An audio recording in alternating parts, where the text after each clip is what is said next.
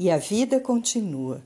Francisco Cândido Xavier, pelo Espírito André Luiz.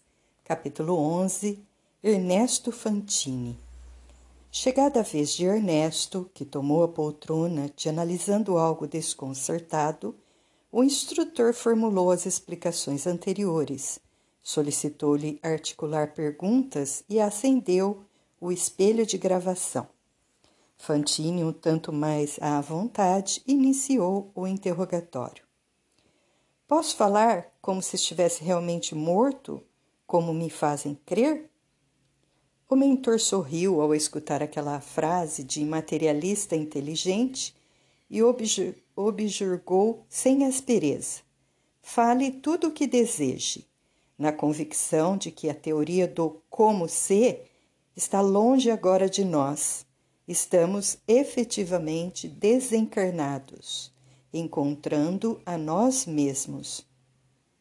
Instrutor, se deixei meu corpo na terra sem lembrar-me disso, não é o caso de ter voltado ao ambiente natural do espírito com a obrigação de retomar a memória do tempo em que vivia na condição de espírito livre, antes de envergar entre os homens o corpo de, de que me desfiz? Por que motivo isso não acontece? A existência no carro físico, além de ser um estágio para aprendizagem ou cura, resgate ou tarefa específica, é igualmente um longo mergulho no condicionamento magnético em que agimos no mundo, induzidos ao que nos cabe fazer. O livre-arbítrio na esfera da consciência permanece vivo e intocado, porquanto, em quaisquer posições, a criatura encarnada é independente para escolher os próprios rumos. No entanto, as demais potências da alma no período da encarnação jazem orientadas na direção desse ou daquele trabalho, segundo os propósitos que tenha assumido ou que tenha sido constrangida a assumir. Isso determina o obscurecimento das memórias pregressas, que, aliás, não é senão um fenômeno temporário, mais ou menos curto ou longo, conforme o grau de evolução que tenhamos atingido. Teríamos sofrido, enquanto no plano físico, uma dilatada hipnose? Até certo ponto, sim. A passagem pelo claustro materno, o novo nome escolhido pelos familiares, os sete anos de semi-inconsciência no ambiente fluídico dos pais, a recapitulação da meninice, o retorno à juventude e os problemas da madureza, com as responsabilidades e compromissos consequentes, estruturam em nós a individualidade eterna, uma personalidade nova que incorporamos ao nosso patrimônio de experiências. É compreensível que no espaço de tempo que se nos sucede imediatamente à desencarnação, a memória profunda esteja ainda hermeticamente trancada nos porões do ser. Isso, porém, é francamente transitório. Gradativamente reaveremos o domínio de nossas reminiscências. O senhor quer explicar que nessa cidade sou ainda Ernesto Fantini, a personalidade humana com o nome que me foi imposto na existência que deixei, largando o estudo de minhas memórias anteriores para depois? Perfeitamente. Cada um de nós permanece aqui em núcleos de trabalho e renovação, na vizinhança do plano físico, sob a mesma ficha de identificação pelo qual éramos conhecidos nela, até que nos promovamos por merecimento próprio a círculos mais altos de sublimação, que dar-nos-emos entre a espiritualidade superior e o estágio físico, operando no aperfeiçoamento pessoal, da internação no berço à liberação para a vida espiritual e regressando da liberdade na vida espiritual à nova segregação no berço. Entendeu? Aqui somos então examinados pelo que fomos nas ações praticadas no tempo de retaguarda mais próximo de nós? Isto. Somos como éramos na ficha individual até até que as circunstâncias nos indiquem nova imersão no corpo carnal como recurso inevitável aos objetivos de burilamento a que todos visamos nas lides da vida eterna. Somos quais éramos em tudo, até mesmo na sinalização morfológica? Não tanto. Quaisquer sinais morfológicos se modificam na pauta das ordenações mentais. Isso ocorre habitualmente na própria terra dos homens, quando a ciência, sem maiores dificuldades, modifica os implementos da máquina genésica da criatura de acordo com os impulsos psicológicos que a criatura apresente, harmonizando o binômio corpo-alma.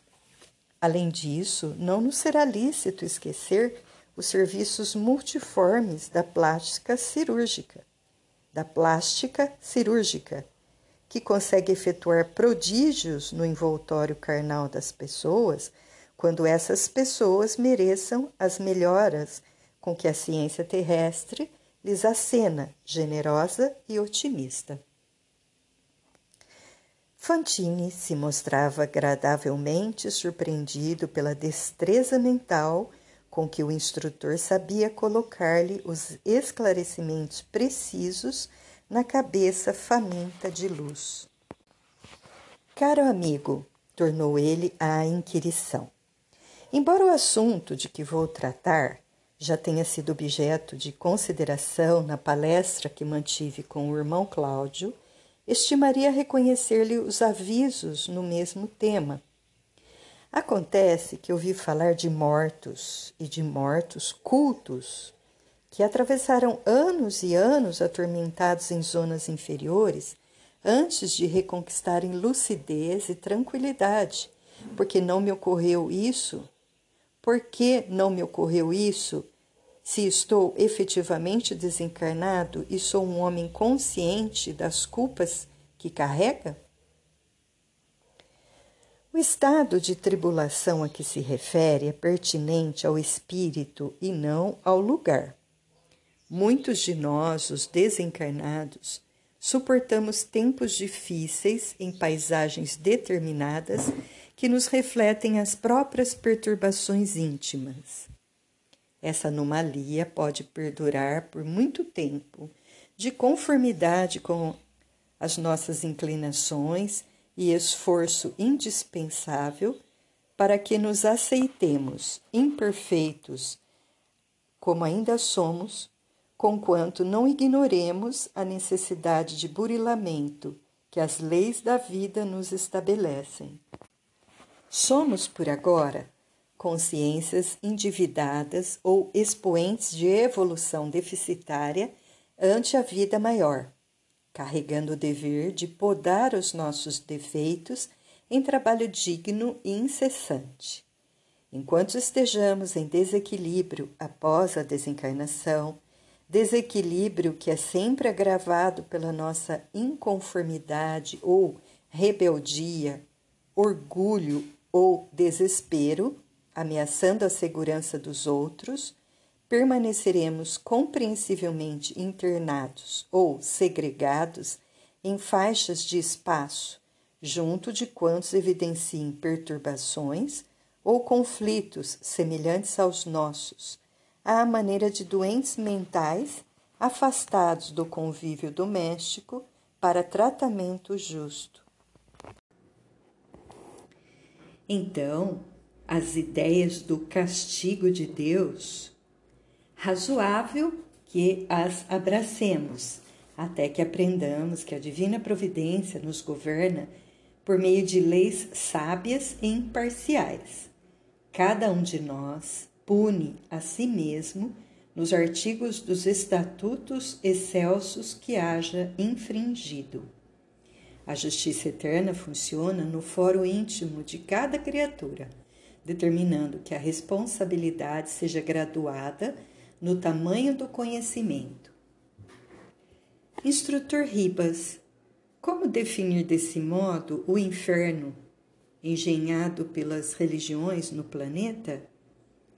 Reportemo-nos a isso com o respeito que o assunto nos reclama, porque para milhões de almas o desconforto mental a que se entregam, ao lado de outras nas mesmas condições, é perfeitamente comparável ao sofrimento do inferno teológico imaginado pelas crenças humanas.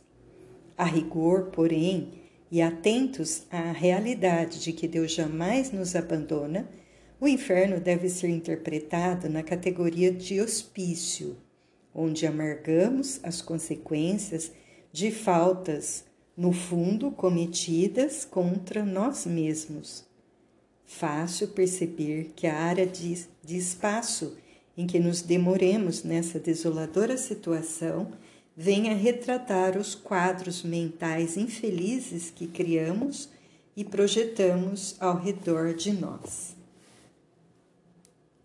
Ouso aprofundar-me em tantas inquirições por achar-me convencido de que positivamente não mereço a generosidade com que me acolhem tenho desfrutado aqui uma tranquilidade que não esperava, porquanto transporto comigo o doloroso problema de consciência. Uma das funções de nosso instituto é precisamente apoiar os irmãos desencarnados que surgem aqui sem qualquer prejuízo na própria integridade moral, mas carreando consigo complexos de culpa suscetíveis de arrojá-los em alterações de maior vulto.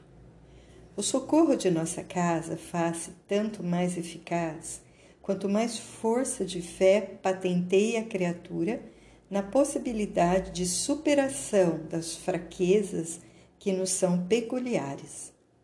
A sua estrutura psicológica imunizou-o contra os delírios de muita gente boa e digna que às vezes se obriga há muito tempo nas aflições purgativas dos grandes manicômios a que nos referimos, sanando os desequilíbrios a que se despenham, em muitos casos por haverem dado orientação falsa ao amor de que se nutriam.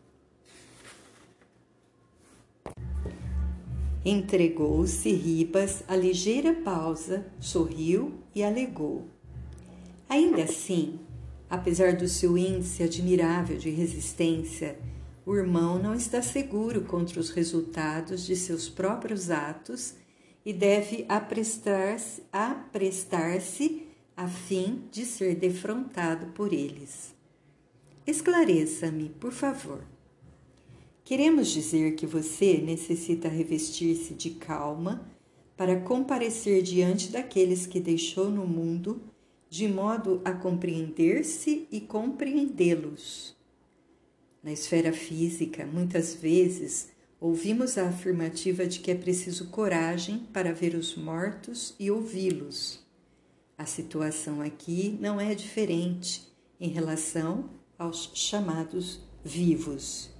De maneira geral, todos nós, imediatamente depois da desencarnação, somos levados a cursos preparatórios de entendimento para ganhar o ânimo indispensável, a fim de rever os vivos e escutá-los de novo, sem danos para eles e para nós.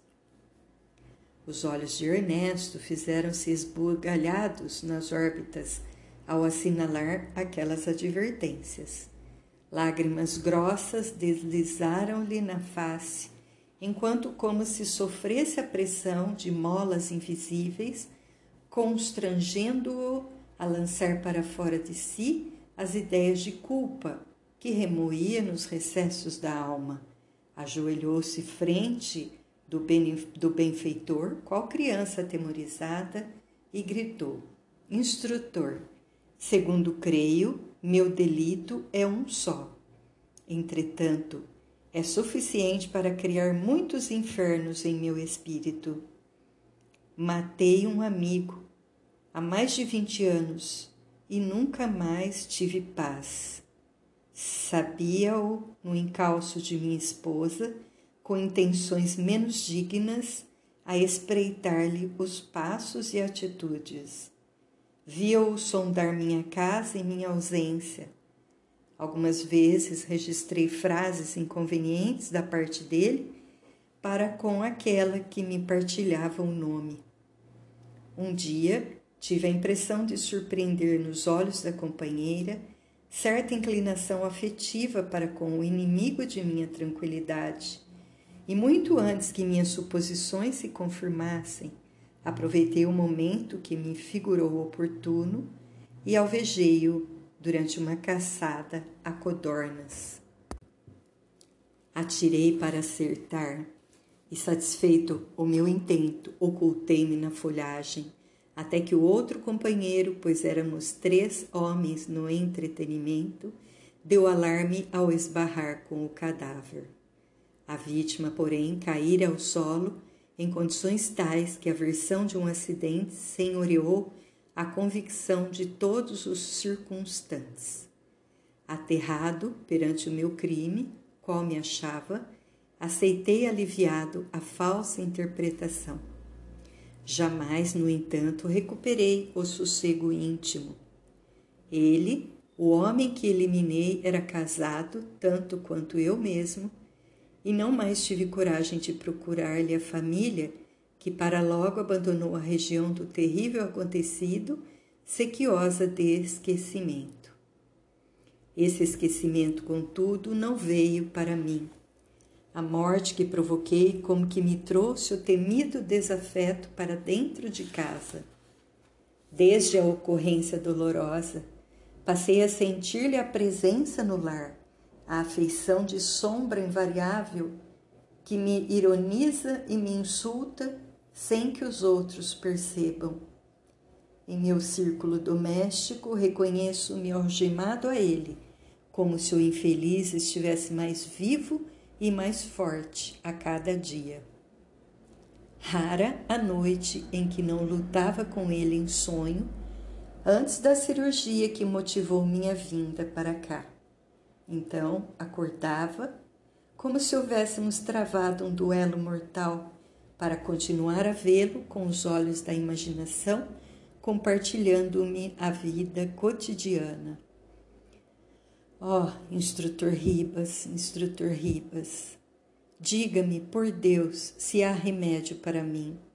Esperava encontrar depois da morte um lugar de punição, onde as potências infernais cobrassem de mim a falta que ocultei à justiça da terra. Entretanto, estou usufruindo uma proteção exterior que me agrava o tormento íntimo. Ó, oh, meu amigo, meu amigo, que será então de mim, que não mais consigo suportar a mim mesmo? Assim dizendo, Fantine abraçou-se ao mentor, soluçando, qual menino desamparado, suplicando o refúgio. O instrutor acolheu-o no regaço paternal e consolou-o. Acerena-te, meu filho. Somos espíritos eternos e Deus, nosso Pai, não nos deixará sem arrimo.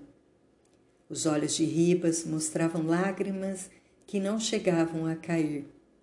Disse-ia que ele, o competente orientador, conhecia por si semelhante martírio da consciência, porque, longe de repreender, afagou a cabeça fatigada de Fantine que se lhe abrigara sobre os joelhos e rematou simplesmente: A justiça de Deus não vem sem apoio na misericórdia.